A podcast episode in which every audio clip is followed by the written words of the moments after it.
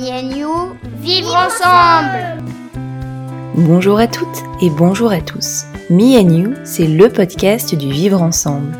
On y parle des liens que tissent les enfants avec leurs parents, leurs grands-parents, les professionnels de l'enfance et bien plus encore. Comment accompagner les enfants de manière respectueuse et joyeuse? Comment mieux comprendre leur développement et transformer les difficultés qu'on peut rencontrer en opportunités d'apprentissage. Ce podcast a été conçu à deux. Je suis Mélodie Lopez, je suis professeure des écoles, je suis la créatrice de Happy Kids et je suis maman de cinq enfants. Et moi, je suis Nadège Petrel. Je suis infirmière puricultrice, professeure de yoga pour enfants et maman de deux filles. Avec ce podcast, nous avons envie d'éveiller votre curiosité, de vous faire découvrir de nouvelles approches pour vivre avec vos enfants et de vous apporter des informations qui vous seront utiles pour avancer dans votre quotidien. Parce qu'une personne informée est une personne qui a le choix. Alors, si vous aimez ce podcast, n'hésitez pas à vous abonner et à nous donner un coup de pouce en mettant 5 étoiles sur votre plateforme d'écoute et en partageant sur les réseaux sociaux. Bonjour et bienvenue dans ce nouvel épisode de la deuxième saison du podcast Me and You. Nous sommes très heureuses de vous retrouver pour vous parler d'un sujet qui préoccupe chaque parent, la continence de l'enfant. Comment aider son enfant à être continent? Qu'est-ce que l'HNI Comment faire avec l'école? Est-ce que des choses sont mises en place pour continuer cet apprentissage? Tout autant de questions que vous vous posez peut-être et auxquelles Rokia Ozen va essayer de répondre aujourd'hui. Elle est psychomotricienne mais aussi maman. Elle a pratiqué l'HNI, qui est l'hygiène naturelle infantile, avec son deuxième fils et a écrit le livre L'hygiène naturelle infantile, se passer des couches dès la naissance, qui est sorti aux éditions Le Duc. Elle a créé le compte Instagram Miss Psychomote, où elle fait connaître l'HNI en illustration. Bonjour Rokia. Bonjour. Merci d'avoir accepté notre invitation. Nous sommes vraiment très touchés. Est-ce que tu pourrais commencer par te présenter et nous dire ce que tu fais? Alors, tout d'abord, la présentation est déjà très complète, mais euh, en effet, je peux rajouter euh, euh, que je suis psychomotricienne en libéral et aussi dans une structure hospitalière pour enfants autistes, les jeunes TSA. Euh, et je suis euh, aussi euh, formatrice pour les professionnels et autrice aussi de temps en temps pour des articles autour de la continence et l'hygiène naturelle infantile. Et j'accompagne également donc les familles en consultation visio concernant donc la continence de leur enfant. Est-ce que peut-être tu as un site internet sur lequel on peut te retrouver si justement on veut profiter de ces consultations avec toi? En général, on peut me contacter directement sur euh, mon compte Instagram ou directement sur mon site du même nom, donc euh, et ou bien par mail. Je suis plutôt euh, disponible. Ok, super. Merci beaucoup, Rokia. Alors, on va peut-être commencer par une question qui a l'air toute simple en apparence. Est-ce que tu peux nous expliquer ce qu'est la continence? La continence, c'est un processus avec différentes étapes jusqu'à l'acquisition de la pleine autonomie. Euh, ce qui suppose qu'en fait l'enfant ne devient pas continent du jour au lendemain avant de maîtriser euh, par exemple le passage aux toilettes tout seul. Il a besoin de valider différentes expériences euh, qui vont le renforcer et l'encourager. J'aime bien faire des analogies justement qui parlent à tous. en l'occurrence, avant de courir, avant de faire dix pas euh, sans aide humaine euh, ou matérielle pour le bébé, bah, le jeune enfant il passe par différentes étapes de déplacement, euh, par exemple le ramper, le quatre pattes. Après il va se redresser et ensuite il va marcher. Il va pas marcher du jour au lendemain sans étape préalable. Alors justement, on entend souvent une question qui est en général quelque chose de l'ordre de alors ça y est, est-ce qu'il est propre? Euh, En parlant des, enfants pour euh, pour savoir bah, si justement ils ont acquis la continence. Euh, est-ce que tu pourrais nous dire qu'est-ce que ce type de question laisse refléter de notre société en la posant ainsi? Alors en fait, tant qu'on continue d'employer le mot propreté et l'adjectif qualificatif propre à l'enfant, en fait, on rappelle euh, qu'il passe d'un état à un autre. Euh, et du coup, ça revient avec le fait que c'est pas un processus. Or, en fait, euh, c'est une compétence que l'enfant il va acquérir, comme la marche. c'est une nouvelle compétence. Et d'ailleurs, en anglais, c'est très intéressant parce qu'on parle de potty train, donc comme un entraînement. Et en fait, on est en train de potty training, ou en fait, après, il est potty trained, si je le dis bien pour qu'on comprenne bien, qu'il est passé en fait euh, bah, d'un état un petit peu à un autre. Et, euh, en fait, euh, quand on dit propre, on lui attribue une qualité, et là, du coup, pas une compétence. Et c'est très intéressant de revenir sur l'origine d'ailleurs du terme propreté, parce que dans une époque où euh, les enfants étaient confiés en crèche, bah en fait même les enfants devaient être très acceptivés, on pourrait dire ça comme ça. Euh, D'ailleurs, ce qu'on retrouve encore aujourd'hui avec les surchaussures hein, en crèche. euh, et à l'époque même les enfants avaient d'autres vêtements, c'est-à-dire quand ils rentraient en crèche, on leur retirait leurs vêtements pour pas que l'extérieur en fait euh, souille entre guillemets l'intérieur. Et après on leur des vêtements propres à la crèche. Et après à la fin de la journée on rendait les enfants aux parents qui étaient confiés. Et l'important c'était qu'on les rendait propres. Propres dans le sens euh, bah, en fait on s'est bien occupé d'eux. On les rend pas souillés euh, on va dire de saleté en fait. Du coup le terme propreté il peut faire rejoindre l'idée que bah, l'enfant est vraiment propre, voilà, pas sale. Et en même temps, c'est aussi lié euh, euh, beaucoup dans l'historique à, la continence, alors qu'en fait, euh, normalement, c'est un peu deux choses distinctes, mais l'idée, c'est voilà qu'on ramène, qu'on rend pas l'enfant avec une couche souillée, en tout cas, avec un linge souillé. Et aussi, quand on parle de propreté, c'est qu'on suppose que ça vient de l'enfant. Euh, c'est-à-dire euh, bah, sans intervention extérieure, parce que bah, tu es propre, tu n'es pas propre, en fait. Et euh, on l'observe également dans la littérature, notamment la littérature jeunesse, on voit que tous les livres sur la propreté de l'enfant, eh ben, c'est destiné à l'enfant. Il n'y a pas de livre pour les adultes. Comme si, en fait, ça vient de lui. On te présente un livre, mon petit cœur, voilà, comment euh, Choupi va au pot, etc. Et après, bah, t'as tout compris. en fait, voilà, c'est, on met vraiment toute la pression sur l'enfant de manière indirecte. Enfin, c'est ça que la société reflète beaucoup, euh, je trouve. Et euh, pour finir aussi, euh, c'est étonnant parce que quand on interroge l'enfant, par exemple quand il va s'inscrire à l'école ou quand l'enfant a 3 ans, on lui demande rarement est-ce que tu es propre? Parce qu'on sait très bien que l'enfant ne comprend pas cette question. Ça veut dire quoi être propre? On va souvent lui poser est-ce que tu sais aller aux toilettes? Est-ce que tu portes ou non une couche? Déjà rien que ça, c'est la question qu'on demande à l'enfant quand il s'inscrit, on va à l'école, euh, on lui demande est-ce que tu portes une couche? Euh, En fait, peut-être que oui, peut-être la nuit, peut-être pas le jour. Ou, euh, et c'est, ça reste très ambigu. Ça veut dire que même nous, je pense, dans la langue on n'est pas tellement à l'aise avec les mots. Quand on dit, on parle de propreté, c'est vraiment entre adultes. Quand on parle des enfants des autres, on parle est-ce que ton enfant est propre? On demande rarement à un enfant est-ce que tu es propre? Et en fait, la simple question ça devrait être est-ce que tu sais aller aux toilettes tout seul? Est-ce que tu as besoin d'aide encore euh, euh, Puisque tu as peut-être que trois ans et peut-être à trois ans et demi, euh, tu n'as plus besoin d'aide pour te porter jusqu'aux toilettes ou, te nettoyer, etc. En fait, on pose rarement la question sur ses compétences où est-ce qu'il en est en réalité. C'est super intéressant ce petit rappel historique là sur cette notion de propreté. C'est vrai que je m'étais jamais posé la question en fait pourquoi on parle de propreté alors que c'est un terme qui m'interpelle malgré tout. Et du coup, tu parles de compétences, des compétences du bébé, tu parles de ce processus d'acquisition de, la continence. Est-ce que tu pourrais nous décrire justement euh, quelles sont les compétences naturelles du bébé en lien avec, euh, en lien avec la continence?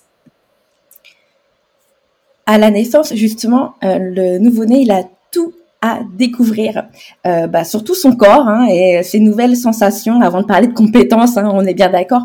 comme c'est nouveau, alors euh, il peut lui arriver d'être un peu inquiet. C'est normal, en fait, il arrive dans un nouvel environnement, il y a la pesanteur, il y a des sensations qu'il n'avait pas euh, jusqu'alors euh, à l'intérieur donc du giron de la mer. Et dans ses compétences naturelles, c'est le fait de s'exprimer, exprimer un inconfort, exprimer une inquiétude, une peur.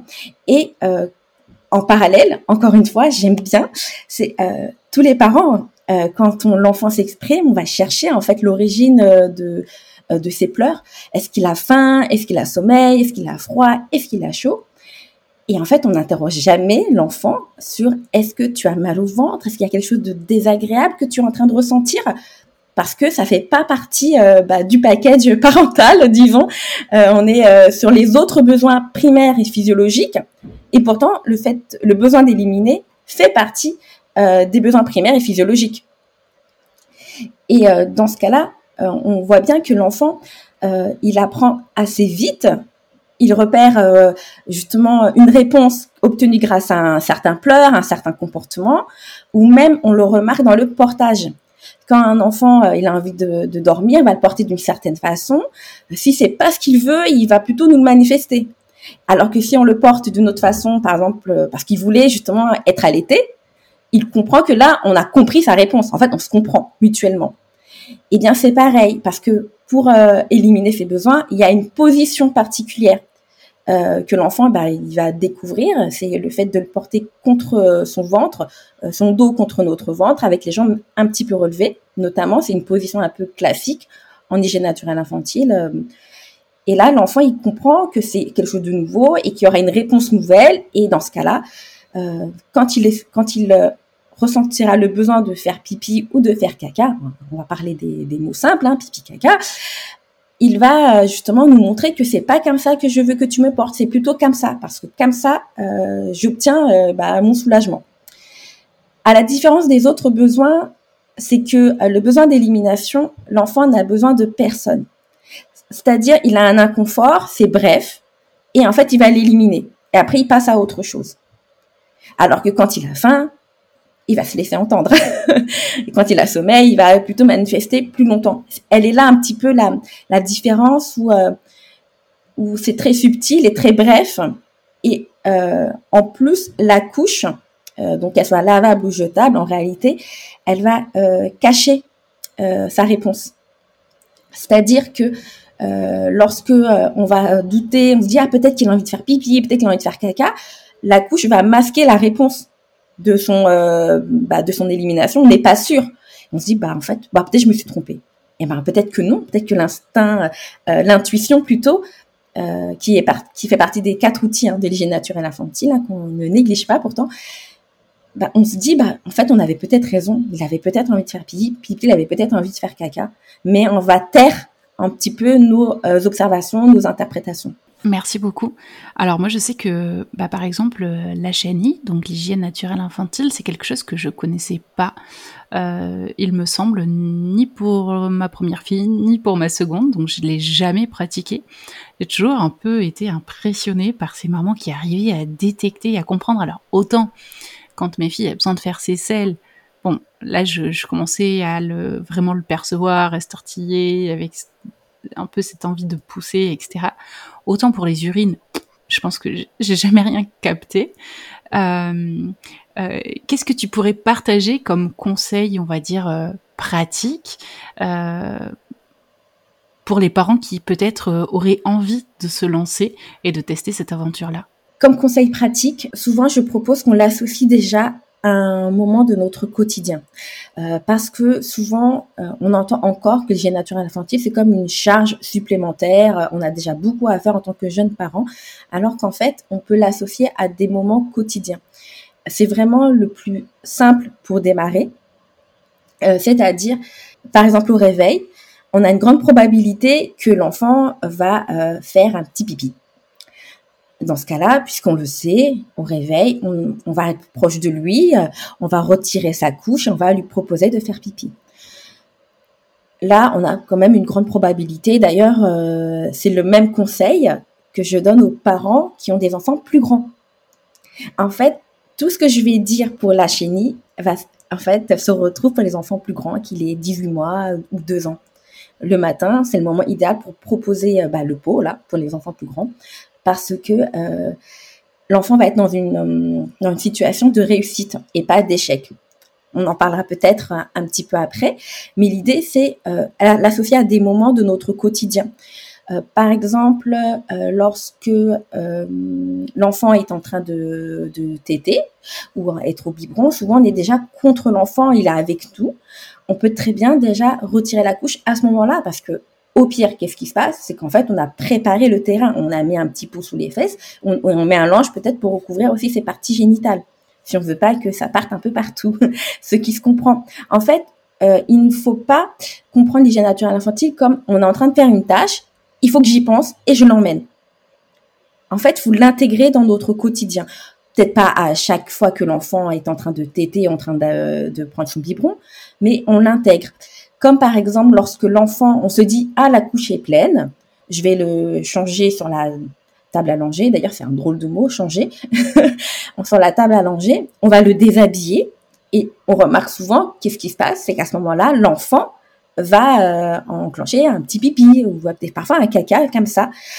En fait, puisqu'on on a une probabilité qu'il le fasse, peut-être pas tout le temps, on peut justement préparer un petit pot euh, à côté de, de, la table langer ou une bassine, hein, si on veut, quand ils sont tout petits et proposer à ce moment-là un petit pipi, un petit caca. Il y en a pas, c'est pas grave. En fait, c'est l'associer à des moments. Dès qu'on va le déshabiller parce qu'il s'est un petit peu euh, euh, sali, euh, il y a, peut-être des petites taches, on, le propose. Dès qu'on le met on le propose. Simplement, quand ils sont tout petits. Oui, alors c'est vrai que moi j'associais ça vraiment à, essayer de détecter euh, et d'être un peu euh, tout le temps dans l'observation de notre enfant euh, pour voir, je sais pas, tu vois, s'il y aurait des petits des petits rictus. Oui, je crois que c'est comme ça, euh, sur son visage ou euh, je sais pas une attitude euh, dans, dans, dans ses mouvements, dans je sais pas des tortillements spécifiques de son corps pour nous dire que bah là c'est le pipi qui arrive. Et donc en fait c'est vrai que moi j'avais un peu cette image de il faut être tout le temps à l'affût euh, pour proposer au bon moment. Et, euh, et là, de ce que j'entends dans tes explications et de ce que je comprends, en fait, c'est complètement différent. Euh, c'est euh, enfin ça me semble beaucoup plus simple du coup quand, quand je t'écoute parler de se dire ben voilà il y a des moments dans la journée où on lui propose et où effectivement bah si ça marche c'est chouette et puis si c'est pas le bon moment pour lui c'est pas grave c'est ça c'est ça. C'est pour ça que l'hygiène naturelle infantile, euh, quand je parle, on se passe de couche, en fait, on se passe de couche au moment de l'élimination. C'est un petit peu comme nous lorsqu'on retire notre culotte et on la garde toute la journée. Donc, l'enfant peut garder la même couche, en effet, toute la journée. Et euh, en fait, on lui retire juste au moment de l'élimination. On n'est pas obligé de pratiquer euh, sans couche. Néanmoins, euh, il y a quand même une période euh, d'observation qui est utile parce que justement, tu parlais de, de signaux que l'enfant émet voilà, ça revient un petit peu comme euh, je disais tout à l'heure, la couche, elle va un peu masquer la réponse. Donc, en fait, peut-être que l'enfant a communiqué quelque chose, mais on n'est pas sûr que la couche le masque. Dans ce cas-là, euh, le mieux, c'est de faire quand même une période d'observation, euh, aller une à deux semaines, à des moments où, on est prêt, en fait, à, à, à voir. Parce qu'en réalité, un bébé, on est toujours avec lui. Hein. en réalité, quand, on y pense, on est tout le temps à côté de lui, mais c'est parce qu'on n'a pas prévu entre guillemets l'environnement. C'est-à-dire que là, euh, on passe une matinée avec lui sur le tapis d'éveil. Pourquoi garder la couche? On peut très bien retirer la couche et poser justement des, des En fait, il y a plein d'alternatives qui permettent justement bah, de protéger sa literie. D'ailleurs, c'est ça la définition de la couche, c'est protection de la literie. Euh, et en fait, ça permet que l'enfant bah, euh, bah qu'on l'observe, qu'on voit s'il exprime quelque chose, une agitation particulière, un, euh, je sais pas, un gonflement de narine, enfin quelque chose comme ça, et qu'on lui dit ah en fait euh, quand tu fais ça, ça veut dire que tu as envie de faire pipi, tu as envie de faire caca, et en fait le fait de dire les mots dessus, l'enfant va se dire la prochaine fois que je fais ça, ça déjà il y a une réaction du parent et il y a une réponse. La prochaine fois, je euh, communiquerai de la même manière. Comme l'enfant grandit, euh, sinon ce serait pas rigolo, l'enfant va plutôt changer un petit peu les signaux au fur et à mesure. Un, un bébé va pas signaler de la même façon euh, qu'à trois mois, euh, qu'à six mois, euh, qu'à neuf mois. D'où le fait que on propose souvent bah, l'introduction de signes à l'enfant pour que déjà tout petit, il puisse un peu nous communiquer son pipi ou son caca à venir.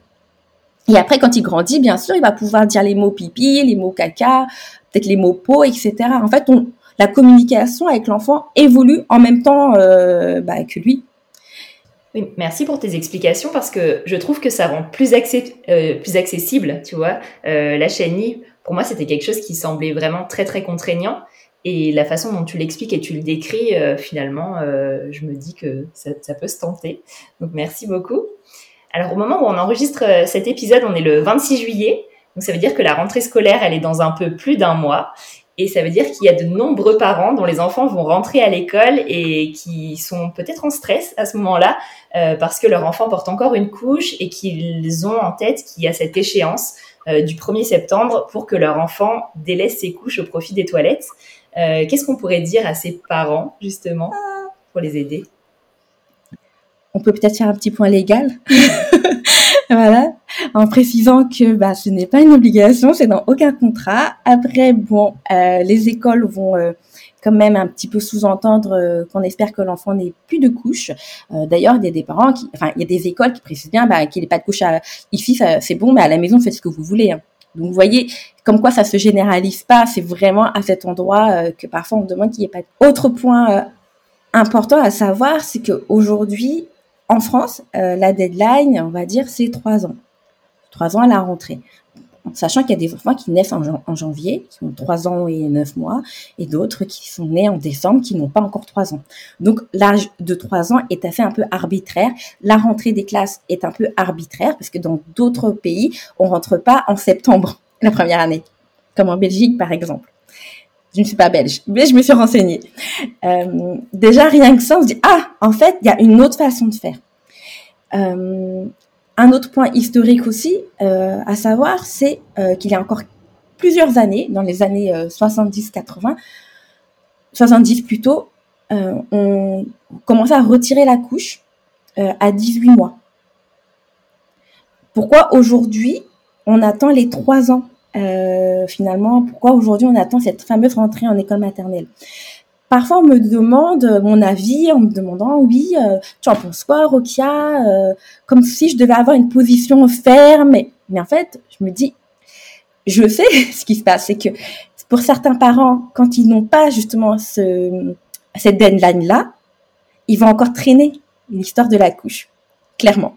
Ils se disent, bah en fait, il n'y a pas d'urgence, il va pas à l'école, par exemple. D'accord? Donc on va garder les couches jusqu'à quand? Et inversement, il y a des parents justement qui vont se mettre beaucoup beaucoup de pression euh, et euh, qui vont agir peut-être de manière trop vite, c'est-à-dire ne plus prendre comme un processus. Donc en fait, on retrouve un peu tout type de de profil euh, à ce niveau-là. Donc je peux pas dire que le fait que l'école demande qu'on retire la couche soit une bonne ou une mauvaise chose. voilà, avec cet exemple-là on voit bien que parfois on peut euh, laisser faire. Et justement, c'est un grand mythe euh, qui est un petit peu, je vais pas dire dangereux, mais délétère plutôt pour l'enfant, c'est-à-dire on laisse l'enfant, on le laisse faire, ça va venir de lui-même. Euh, on voit beaucoup de parents qui vont dans les cabinets de médecins qui s'inquiètent. Qu'est-ce qu'on dit? Attendez, ça va venir. Attendez, ça va venir. Ça vient quand? Personne ne peut le prévoir.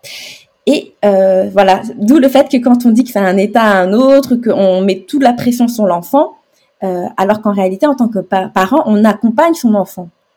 C'est-à-dire que de, on le fait déjà de manière un petit peu euh, euh, par-ci par-là, en présentant le pot, regarde ce que c'est, en présentant des livres, etc. Donc en fait, on l'accompagne déjà. Par contre, je pense que ce qui manque, c'est euh, ben, un accompagnement ben, un peu plus complet, c'est-à-dire euh, pas laisser les parents seul avec un livre ou quatre cinq livres. Il y a des parents qui collectionnent des livres euh, d'enfants qui vont au pot, mais eux-mêmes ne savent pas comment fonctionne le besoin d'élimination.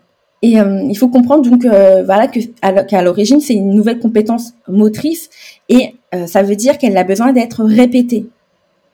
Ça veut dire que l'enfant, c'est par un phénomène en fait d'habituation, hein, simplement. Hein, c'est le fait de présenter le pot, le fait que l'enfant fasse au pot une, deux, trois, quatre fois, qu'il a compris comment ça fonctionne. Mais a contrario, ou au contraire, lorsque l'enfant a une couche depuis 36 euh, mois, il a l'habitude de faire comme ça. Donc en fait, il va falloir rééquilibrer, c'est-à-dire euh, proposer plus d'expériences euh, conscientes, parce qu'en fait, quand l'enfant il est éliminé dans sa couche, parfois il n'a même pas conscience qu'il fait ses besoins. Il ressent une sensation, ça le dérange, il fait point barre. Et ça arrive qu'on demande à l'enfant, ah tu as fait pipi, je sais même pas de quoi tu parles, maman. c'est ce qu'il est en train de répondre. Il nous dit non. C'est pas qu'il nous ment. Alors là, on est d'accord. Euh, c'est encore une autre histoire dans l'éducation, mais euh, le parent ne comprend pas. Mais si regarde ta couche est mouillée. En fait, il sait même pas c'est quoi l'action de faire pipi, puisque aucun, euh, aucun moment on lui a dit que là, ce que tu es en train de faire, tu es en train de faire pipi. Souvent, ce qu'il voit même dans les livres ou, euh, euh, ou après coup, ou même quand on lui montre la couche, mais en fait, on s'en fiche de lui montrer la couche parce que c'est venu après. C'est une conséquence de quelque chose dont il n'a même pas conscience qu'il fait. Elle est là en fait la subtilité quand on accompagne l'enfant, d'où le fait que les périodes sans couche sont nécessaires justement pour que l'enfant, dès qu'il manifeste quelque chose, il s'observe on l'observe, on lui dit là, tu es en train de faire pipi. Là, tu es en train de faire caca. Mais sinon, quand il a la couche, son expérience, elle est automatiquement euh, invalidée parce qu'il est même pas sûr de lui. Peut-être qu'en effet, il a fait pipi, mais peut-être que c'était il y a 10 minutes, puisqu'il en couche, on n'en sait rien. On n'a pas vu de signal, euh, on n'a rien vu de particulier, il est en train de jouer, il fait pipi, il continue de jouer, il y a, y a rien qui montre. Donc, euh, c'est pour ça que c'est important de rappeler en fait qu'on ne peut pas euh, juste dire on, attend, on laisse faire, on est passif. Euh, en tant que parent, on n'est on n'est pas passif quand on accompagne son enfant, on est plutôt actif, mais par contre, on ne sait pas comment en fait. Souvent, on, on intervient après coup, alors qu'en intervenant au tout début euh, et en parlant de ses sensations, ah bah euh, par exemple un enfant là qui euh, là, allez on, on, va prendre un moment un petit peu avec une grande probabilité le matin ou sinon quand on va le mettre sous la douche. Et souvent on voit l'enfant il fait pipi, ah il découvre, ah bah tu fais pipi. Mais ça, il faut encore plus euh, donner du vocabulaire sur les sensations. Ah bah tu as ressenti euh, peut-être que ça te tirait, tu as ressenti que c'était peut-être lourd, euh, tu as senti que ça t'a contracté, relâché. Enfin on peut sortir les mots sur lesquels on est plutôt à l'aise et lui dire en fait ce qui s'est passé donc, tu vois, c'est ça l'action de faire pipi. c'est ça, en fait. Quand je t'invite à aller au pot, c'est la même chose que ce que tu es en train de faire. Parce que quand l'enfant, il sait pas, et qu'on le met au pot, qu'on le met aux toilettes, allez, fais pipi. Il s'assoit, il a envie de faire plaisir. Hein. Les enfants, ils veulent répondre. Et là, il se rend compte qu'il y a, ça vient pas. Une fois, deux fois, trois fois, parce qu'on le propose à, des moments qui sont pas opportuns. Il y a aussi des moments clés, hein, faut savoir. Euh, on le propose à des moments qui sont pas opportuns. L'enfant, qu'est-ce qu'il enregistre comme expérience? Je ne sais pas faire pipi. Je suis incompétent. Et après, on se retrouve avec des enfants qui vont refuser euh, d'aller au pot. Parce qu'en fait, euh, il y a eu plus de pas de pipi que de pipi. Et en fait, je ne sais pas comment c'est arrivé. C'est arrivé par hasard. Euh, quand je fais pipi dans ma couche, on me dit Ah là, tu fais pipi. Mais je sais même pas comment j'ai fait. J'ai pas pris conscience en fait de, l'action que j'ai fait. Là, je parle vraiment pour des enfants qui sont qui ont grandi justement avec des couches sur plusieurs années. Parce que quand l'enfant est tout petit, euh, dès qu'on lui dit, en fait, il enregistre. Ok, c'est comme ça que mon corps fonctionne. Et bah ok, je, je fais comme ça. Euh, je comprends quand je, je suis portée ainsi, bah euh, je peux faire pipi et euh, je sais ce qui est attendu parce qu'il y a des expériences, on va dire positives avec euh, des résultats. C'est c'est vraiment chouette d'entendre tout ça et effectivement de voir aussi le positionnement des parents comme étant un accompagnement euh, pour les enfants. Et quand je t'écoutais parler, ça me faisait penser euh, dans ma tête, enfin, je faisais un parallèle qui n'a rien à voir avec euh, l'acquisition de la continence, mais qui était en lien avec les émotions de l'enfant où euh, bah, c'est pareil, on va leur apprendre à les reconnaître, à les détecter, à parler des sensations dans leur corps, mm. en lien avec chacune des émotions, euh, voilà, et, donc euh, les sensations qui sont bien spécifiques à chacune, etc.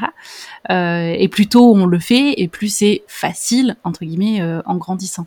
Et là, de ce que je comprends de, de, de tes explications, c'est pareil, c'est plutôt on commence à mettre des mots, euh, bah, tu vois là, tu parlais de, euh, de contraction, de montrer à l'enfant que là, effectivement, il y a ses urines qui sont en train de sortir. Si on a eu l'occasion de lui enlever la couche et, et, de lui montrer que bah, c'est là, euh, maintenant, euh, euh, que, c'est en train de se passer, etc. Et, et c'est vrai que ça me faisait penser à ça. Et je me dis, au final, comme on accompagne des émotions, et eh bien là, on va accompagner aussi cette, cette acquisition de la continence pour notre enfant, pour que justement, il puisse conscientiser euh, ce, qui, ce que son corps est en train de vivre et ce que lui-même est en train de, de faire, et donc cette, cette nouvelle un peu euh, compétence qu'il est en train d'acquérir. Et, euh, et ouais, du coup, c'était c'était drôle pour moi de d'avoir ce, ce, parallèle qui, qui se faisait au fur et à mesure que je t'entendais et que et que je t'écoutais. Mhm. C'est exactement ça, en. Tu vois, comme avec les émotions, ça peut pas être que de la théorie tu, enfin, on est d'accord. Enfin, quand l'enfant vit une émotion et là tu vas pouvoir un peu lui dire ce que c'est, même si tu as des livres, même si tu as plein de choses, des supports. eh ben c'est pareil pour le, le fait d'éliminer ses urines ou ses selles. Il faut arriver dans l'action même. Sinon, ça reste que théorique, vague, et l'enfant ne, euh, bah, ne comprend pas, ne veut pas conscientiser. Et, euh, et on voit bien justement, moi aujourd'hui avec les, les neurosciences, que bah, c'est par la répétition des expériences que le, bah, le, le câblage il se renforce. C'est ça aussi qui, euh, on, le sait aujourd'hui. Donc euh, forcément, si on lui propose pas d'expérience, bah pour lui c'est comme si c'était un, un, un, circuit qui n'a pas été créé concrètement. Ou il, a créé, il va se créer, mais euh, de manière plus lente. Euh, euh, et on le voit avec des enfants qui sont un peu plus grands, qui euh, comprennent pas comment vraiment euh, fonctionnent leurs besoins d'élimination, euh, qui vont faire des pipis à la dernière minute, etc. Parce qu'en fait, ils n'ont pas appris à reconnaître les sensations au préalable en fait dans leur corps, les présignaux en fait. On se retrouve avec des fois, malheureusement, des parents qui sont un peu étonnés, un petit peu surpris et parfois peut ressentir un peu de, la gêne, de la frustration, mais euh, comment ça se fait que tu l'as pas dit avant que tu voulais faire pipi? En fait, l'enfant n'était pas capable parce que c'est, euh, il a ressenti la sensation vraiment à la dernière minute parce que c'est que celle-là qu'il la connaît. Alors qu'en fait, notre corps, il nous le signale bien avant. Oui, et d'ailleurs, là, tu, tu parlais des pré-signaux, et je, sais que, il me semble que tu en avais déjà parlé sur ton compte Instagram, que, si je dis pas de bêtises, que le corps envoyait au moins deux signaux avant euh, vraiment qu'il y ait grosse urgence euh, pour aller aux toilettes. Et, et depuis que je t'ai entendu en parler, j'en parle à mes filles et notamment à ma seconde fille, euh, où quand des fois elles sont ultra pressées, je dis dis donc, euh, là tu me le dis maintenant, mais ton corps, il t'a pas envoyé un ou deux signaux déjà euh, un petit moment? Et là, elles réfléchissent et puis elles ah si tout à l'heure je dis bon bah ce serait bien que voilà c'est quand il y a ces pré-signaux qui arrivent que toi tu puisses m'en parler histoire qu'après on soit pas à la dernière minute en train de courir tu vois si là j'y repense parce que l'autre jour on faisait des visites là comme c'était les vacances et du coup tu te retrouves à essayer de chercher un bar un resto un peu en urgence parce que là tu sens que voilà c'est euh, il y, a, y, a, eu les pré-signaux mais qui sont passés. Euh, et que donc maintenant euh, faut y aller euh, limite euh, tout de suite. Oui et puis donc merci d'en parler Mais surtout que c'est euh, ce préfignaux-là, en fait, ils, euh, ils sont là pour que le cerveau se prépare, en fait, à lâcher la tâche qu'il est en train de faire. Ils sont pas là de manière anodine, euh, anodin, je sais plus. ils sont pas là euh, pour rien. Euh, ils sont là justement pour que notre cerveau se prépare et analyse l'environnement autour de soi pour justement bah, mettre en place le nombre de pas pour s'y rendre, etc. Donc ils sont là pour ça, pour prévenir et parce que le corps n'aime pas avoir mal il n'aime pas atteindre ce seuil-là où il faut courir pour faire pipi ou aller dans les bois parce que euh, alors qu'il y a une heure on était dans un endroit avec des toilettes. Donc euh, oui, ils sont ils sont pas là pour rien euh, en effet. Et les enfants quand ils sont euh, tout petits, euh, c'est en fait on les accompagne justement à découvrir un peu ces pré-signaux-là pour éviter justement ce point de non-retour. Euh, il y a vraiment un, euh, accompagnement, ça ne, se fait pas à dernière minute, ou au contraire, euh, on ne demande pas à l'enfant non plus de faire des pipis de précaution. Disons, ça se prépare, ça se prépare justement, mais euh, c'est pas des pipis de manière trop régulière aussi. Oui, mais ça, ça aussi, hein, c'est quelque chose que tu abordes beaucoup. Et ça m'avait marqué aussi quand je l'ai lu, tu disais euh, de pas forcément demander aux enfants d'aller faire pipi avant de partir, mais bien euh, quand ils en ressentaient le besoin et peut-être de les préparer bien en amont euh, pour que quand ils en ressentent la sensation, ils puissent aller aux toilettes et pas juste parce qu'on part euh, aller aux toilettes, si, je traduis bien. Mm -mm. Après, je précise, bien sûr, on peut aller aux toilettes avant de partir, mais ça, nous, on le sait, c'est notre planning à nous dans notre tête. L'enfant, lui, c'est pas pareil, il a pas la même notion du temps, surtout quand il est tout petit, plus grand. Enfin, comme tu as bien compris, on le prépare avant, c'est-à-dire euh, on va lui un petit peu envoyer les petits signaux. On va lui dire euh, après ton petit déjeuner euh, ou après avoir rangé ta chambre, tu, pourrais peut-être aller aux toilettes.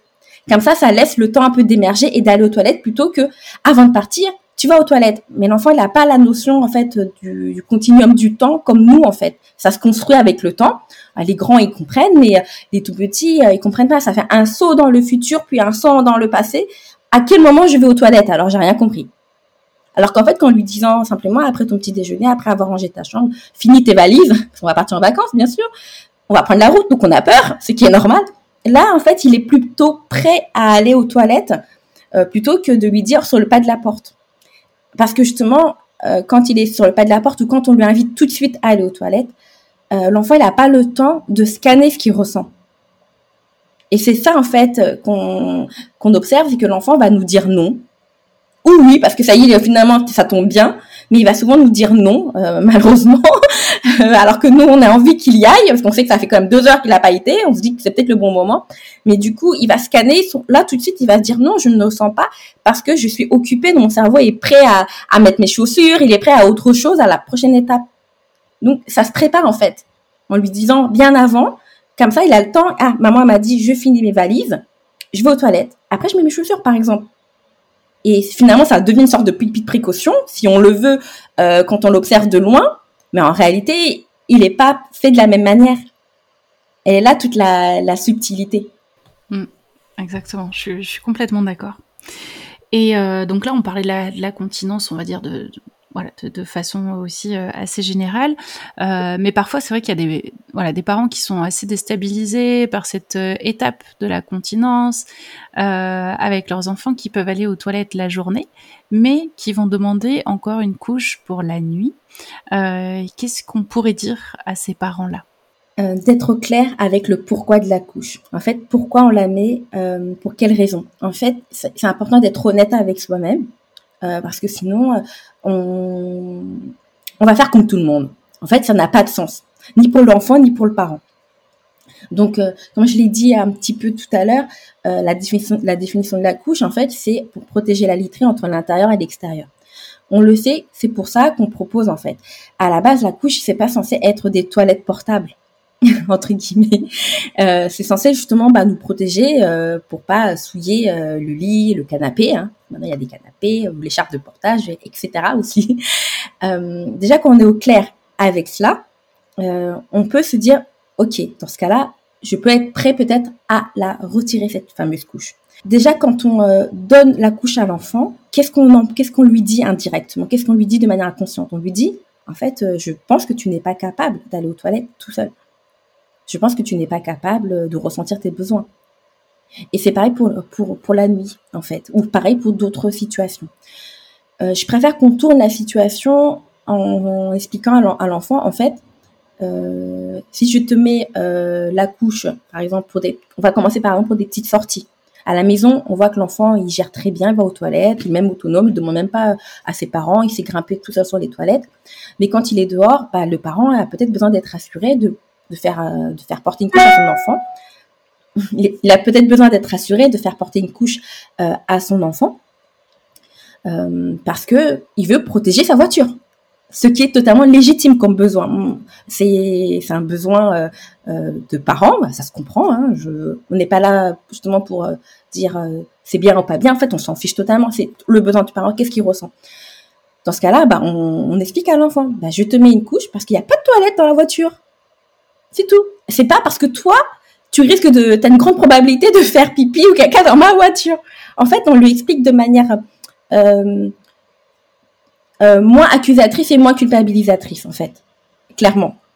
En fait, euh, c'est quoi la réalité? C'est parce que, en fait, on sait qu'on peut pas s'arrêter en, pleine en pleine route. On sait que dehors, on n'est pas sûr qu'il y a des toilettes, donc on veut proposer la couche, on l'amène on, le confie à quelqu'un d'autre et on sait que la personne ne, communique pas pareil qu'avec avec notre enfant. Enfin, on le sait pourquoi on lui propose la couche.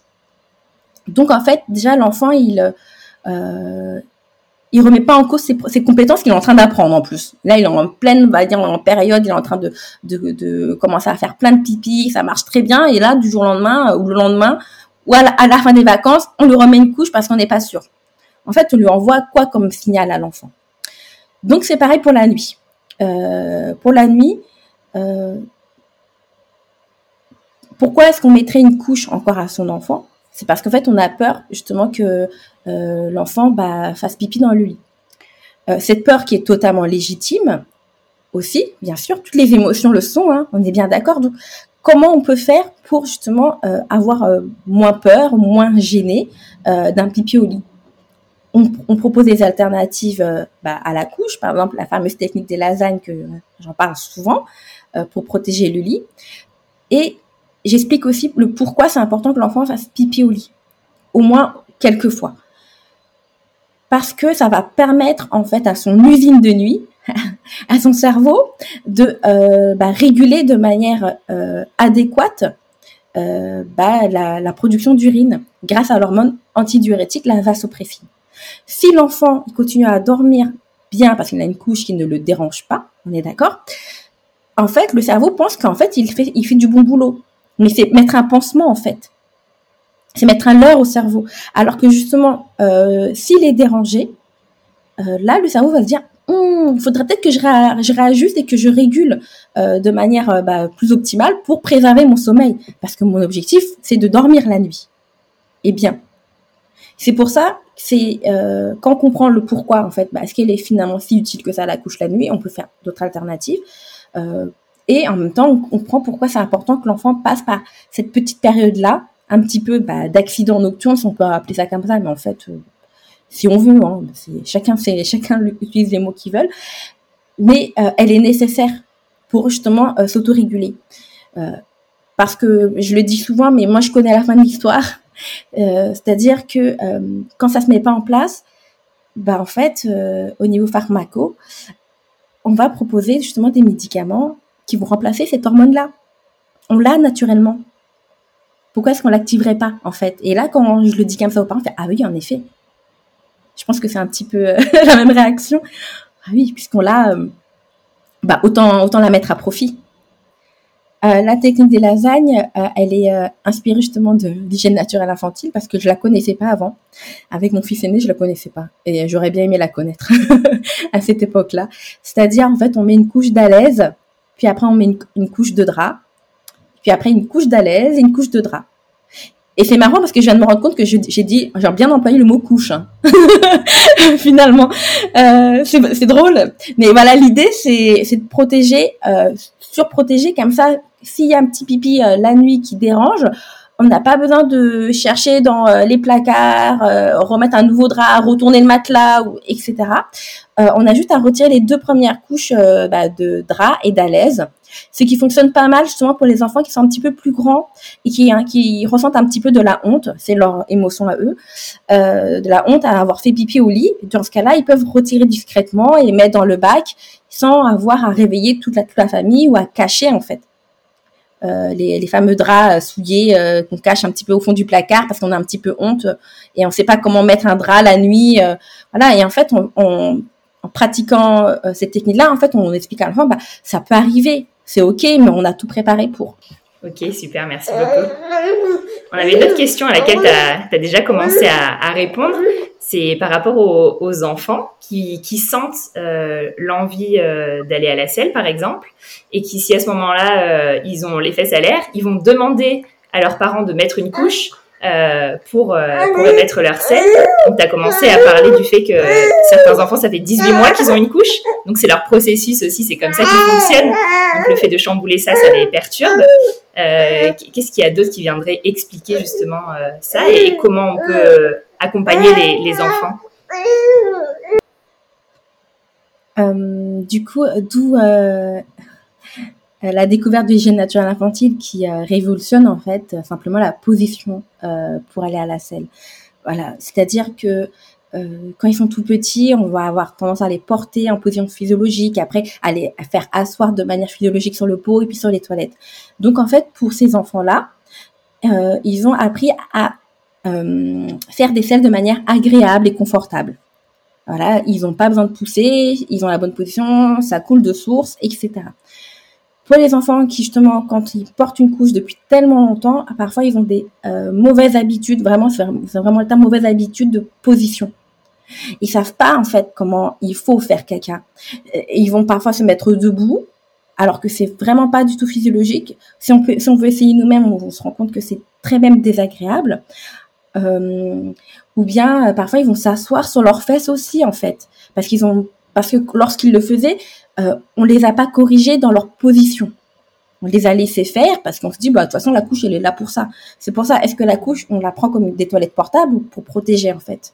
La salitrée, c'est vraiment un changement de paradigme. Une fois qu'on le comprend, bah, on peut très bien faire porter une couche et, mettre une position euh, euh, confortable. Hein. L'un n'est pas incompatible, mais une fois qu'on le sait, on peut ajuster et du coup, euh, souvent pour l'enfant, euh, il a eu tellement cette habitude qu'il se rend des fois même pas compte que c'est pas confortable pour lui. Ou parfois, il y a des enfants qui se rendent compte qu'ils aiment pas aller à la selle et ça, c'est désagréable pour eux, mais c'est comme ça qu'ils l'ont fait. Donc, c'est apprendre une nouvelle position, c'est hyper effrayant. Il suffit de nous, en tant qu'adultes en France, si on voyage à l'étranger et qu'on se retrouve par exemple avec des toilettes à la turque, je pense qu'il y a un moment, on est un peu sceptique.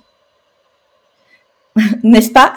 Alors, euh, pour nous qui, savons, bah, on n'a pas le choix, c'est le, on a déjà entendu, on va, on sait même pas dans quelle position on se met, face à la porte ou contre, ou contre le dos à la porte, on sait pas dans quelle chanson on se met. Donc, on doit apprendre euh, une nouvelle compétence en fait. et, alors que c'est bon, on est adulte, euh, on peut, sait pourquoi on le fait, on va essayer, et puis on se dit c'est une aventure, c'est pas pour toujours, hein, disons. Et ben l'enfant, lui, c'est euh, vraiment quelque chose de nouveau.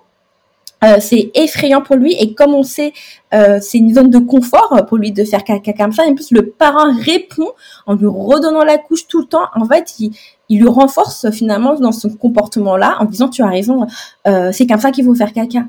Alors qu'à un moment, il il faut un petit peu se bousculer, j'ai presque envie de dire ça, mais euh, de montrer à l'enfant qu'il y a une autre position euh, qui serait beaucoup plus agréable. On peut le faire de manière un peu euh, progressive, mais montrer à l'enfant qu'il y a une façon de faire qui sera beaucoup plus agréable, beaucoup plus confortable, en accroupi, et puis pourquoi pas, bah, essaye aux toilettes, tu vas voir, ça va, hum, tu seras beaucoup plus à l'aise. En fait, c'est tout un, apprentissage et parfois ça demande un petit peu, un petit peu de temps. Parce que justement, l'habitude a vraiment été ancrée depuis longtemps. C'est vraiment intéressant ce rappel à nouveau de ce processus d'apprentissage et du coup de réapprendre à l'enfant ou d'apprendre tout simplement si on n'a pas pratiqué la, chenille, euh, les façons euh, qu'il y a pour éliminer et qui sont plus physiologiques. Et du coup, peut-être pour, euh, pour terminer, est-ce que ce serait possible de faire un petit récap pour, pour les parents qui n'ont pas pratiqué la, chenille qui ont bien compris, grâce à ton intervention, qu'il s'agit d'un apprentissage, euh, de faire un petit, un petit récap sur comment on va accompagner nos enfants. Là, par exemple, euh, bah, c'est l'été justement et ça va peut-être plus propice euh, pour, pour prendre le temps parce qu'on travaille moins à cette période-là et qu'on va être plus disponible pour, pour notre enfant. quelles sont les différentes étapes que l'on peut suivre pour permettre de l'accompagner de manière respectueuse dans cet apprentissage de la continence? Les, les étapes pour l'accompagnement, bah, déjà demande une, une période d'observation. Donc, dans ce cas-là, on accepte d'observer son enfant euh, sans couche, euh, au moins quelques heures, tant qu'on est avec lui. Même s'il a trois ans, il joue peut-être un peu dans son côté, dans son coin, mais euh, on peut justement euh, s'autoriser des temps sans couche pour que l'enfant s'observe et qu'on l'observe et qu'on lui, qu'on lui dit les mots. Euh, justement parce que dans après l'observation, c'est un peu l'interprétation et la verbalisation, mettre des mots dessus. Beaucoup de parents vont observer l'enfant et très peu vont le dire à haute voix parce qu'ils trouvent que c'est un peu bizarre. Vraiment, c'est il s'inhibe hein, vraiment au niveau du comportement. Il se dit c'est un peu bizarre de dire à mon enfant euh, ah tu, es en train de faire pipi, tu es en train de faire caca, alors qu'il est même pas sûr. Forcément, s'il accouche le masque, il est pas sûr. Et l'autre étape qui est un petit peu parfois plus délicate, c'est que les parents ose en fait euh, demander à l'enfant, euh, lui propose en fait euh, le pot. Parfois, le parent ne veut pas, parce qu'il a l'impression qu'il va le forcer, ou au contraire, il se dit bah c'est l'enfant qui va venir, qui va dire de lui-même, et l'enfant a besoin d'être accompagné. justement, pour que l'enfant devienne autonome, il y a un équilibre entre proposition et demande. La proposition, c'est quand le parent va proposer à l'enfant. Alors, il l'impose pas, mais il propose, mais il propose de manière intelligente. il propose pas la dernière minute avant de mettre les chaussures, par exemple. Il propose de manière intelligente, c'est-à-dire, par exemple, au réveil.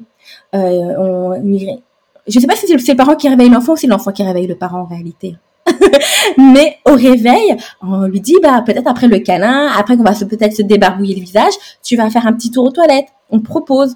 Et après, l'enfant, il est comme c'est pas dans l'immédiat, il est plutôt un peu euh, coopérant encore à ce moment-là. Ou on lui dit, bah après ton petit déjeuner, il y a des moments vraiment euh, euh adéquats pour emmener son enfant au pot.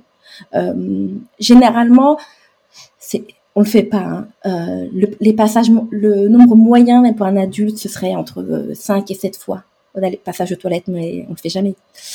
Euh, on est d'accord, ça fait beaucoup, mais du coup, on le sait qu'on peut, on peut faire ainsi pour l'enfant, c'est-à-dire peut-être une fois le matin, euh, soit avant ou après le petit déjeuner, ça dépend. C'est comme nous, il y a des adultes qui vont avant ou après. L'enfant, c'est la même chose. Hein. Euh, ils ont des habitudes et puis ils peuvent changer d'habitude hein, aussi. Donc voilà, on peut proposer le matin, après on peut proposer après le déjeuner, après le goûter et après le dîner. Déjà, il y a quatre moments, on va dire déjà bien ciblés. Et on proposait à des moments aussi, euh, par exemple, quand l'enfant il rentre de promenade, on sort de, de promenade, on rentre, pardon.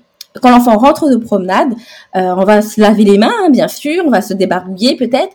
Là, on lui propose, mais on lui propose pas tout de suite. On a bien compris que c'est pas viens fais pipi tout de suite. C'est viens, euh, on rentre à la maison et après tu vas aller aux toilettes. On lui met un petit peu les petits signaux pour que ça émerge. Donc rien que ça, c'est déjà des petites astuces qui ils ont facilité en fait la vie des parents et pas euh, s'inquiéter à la dernière minute. Donc là, c'est les propositions. Et entre les différentes, périodes de proposition, on précise à l'enfant qu'il peut demander. Parce que peut-être qu'en effet, entre le, déjeuner et le goûter, euh, ben, nous, on va pas proposer, parce qu'on l'a, on a déjà proposé euh, après le déjeuner, et le prochain, c'est le goûter. On lui dit à l'enfant, en fait, tu peux également me le dire si tu ressens le besoin entre-temps. L'enfant a besoin de naviguer entre les demandes et les propositions.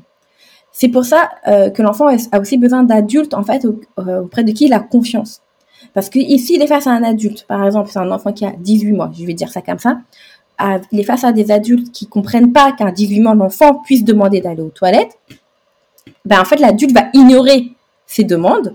L'enfant va dire cet adulte-là ne peut pas répondre à mes besoins, je le zappe, je le mets de côté, j'attendrai d'être auprès de mes parents pour demander. Et ça s'observe également, vu qu'on est euh, l'été et on parle souvent des enfants qui vont entrer en école maternelle, ça s'observe également pour les enfants qui rentrent en école maternelle. Le parent se dit, mais à la maison, il gère tout seul, euh, il me demande même pas, euh, il y va tout seul. Mais à l'école, il y a des règles.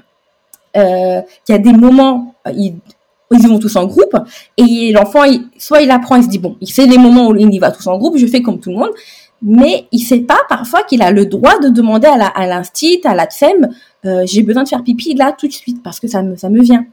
Et après on se retrouve avec des enfants qui ont des euh, des euh, des vêtements souillés, le parent comprend pas et la maîtresse qui dit oui votre enfant en fait finalement il sait pas faire pipi, vous avez dit n'importe quoi. Bon j'exagère, mais on se retrouve avec une sorte de d'incompréhension et on rappelle les règles à l'enfant en fait tu as le droit de demander. Et on est d'accord, euh, lever la main, c'est pas naturel hein, pour demander quelque chose.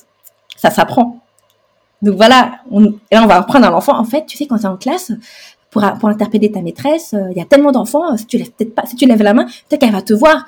Et tu pourras lui dire d'aller aux toilettes et elle va te dire, elle va jamais te dire non. Normalement, elle va pas dire à l'enfant en petite section de pas aller aux toilettes. Euh, elle va elle va le détacher, elle va détacher un adulte et y aller. Peut-être qu'elle va demander, est-ce qu'il y en a d'autres qui sont dans le même cas, qui n'ont pas osé me demander? Enfin, voilà, c'est une communication euh, qui va dans les deux sens. C'est pas que l'adulte qui doit euh, prendre en charge la communication, mais l'enfant aussi euh, doit être suffisamment en confiance pour pouvoir demander. Merci beaucoup pour toutes ces explications et, notamment sur, sur tout ce que tu nous apportes concernant en fait euh, j'ai envie de dire, le regard à la fois sur euh, l'enfant, euh, à la fois sur bah, cette acquisition de la continence, ce, ce, processus, cet accompagnement des parents. moi, je sais que bah, juste, tu vois, tout ce que tu nous as apporté aujourd'hui, ça me, ça m'ouvre encore un, un, autre regard et pourtant je suis ton travail sur les réseaux sociaux mais là voilà ça m'a encore apporté de j'ai envie de dire une nouvelle vision euh, dans, dans, comment est-ce qu'on peut euh, accompagner euh, effectivement les enfants. Et je me dis à la fois pour les parents au final mais aussi pour les professionnels de la petite enfance. Euh, c'est vrai que je pense voilà à toutes ces structures comme les crèches les micro crèches les assistants maternels etc euh, donc je rappelle quand même que voilà, toi tu as écrit un livre qui s'appelle L'hygiène naturelle infantile, se passer des couches dès la naissance, est donc sorti aux éditions Le Duc. Est-ce qu'il y a quelque chose que tu aimerais ajouter euh, pour les personnes qui nous écoutent aujourd'hui? À part se faire confiance, hein, maintenant je pense que il y a pas mal de clés. Enfin, j'espère avoir euh, ouvert justement des perspectives et se dire en fait, euh, ça peut être facile, justement. Enfin, j'espère avoir un peu cassé euh, euh, cette pression qu'on s'imagine vis-à-vis de l'accompagnement de la continence, que ce soit pour la chénie, pour les petits ou même pour les plus grands. Enfin, c'est ce que j'espère, voilà, pour euh, les personnes qui écoutent. Ouais, mille merci, Rokia, pour toutes les informations que tu nous as partagées et que moi, je vais, je vais réveiller, que je vais mettre en application avec mon petit loulou qui a deux ans et on est justement dans cette dans cet apprentissage, ça donne encore plus de billes. Donc euh, vraiment un grand merci à toi. Ouais, vraiment merci beaucoup.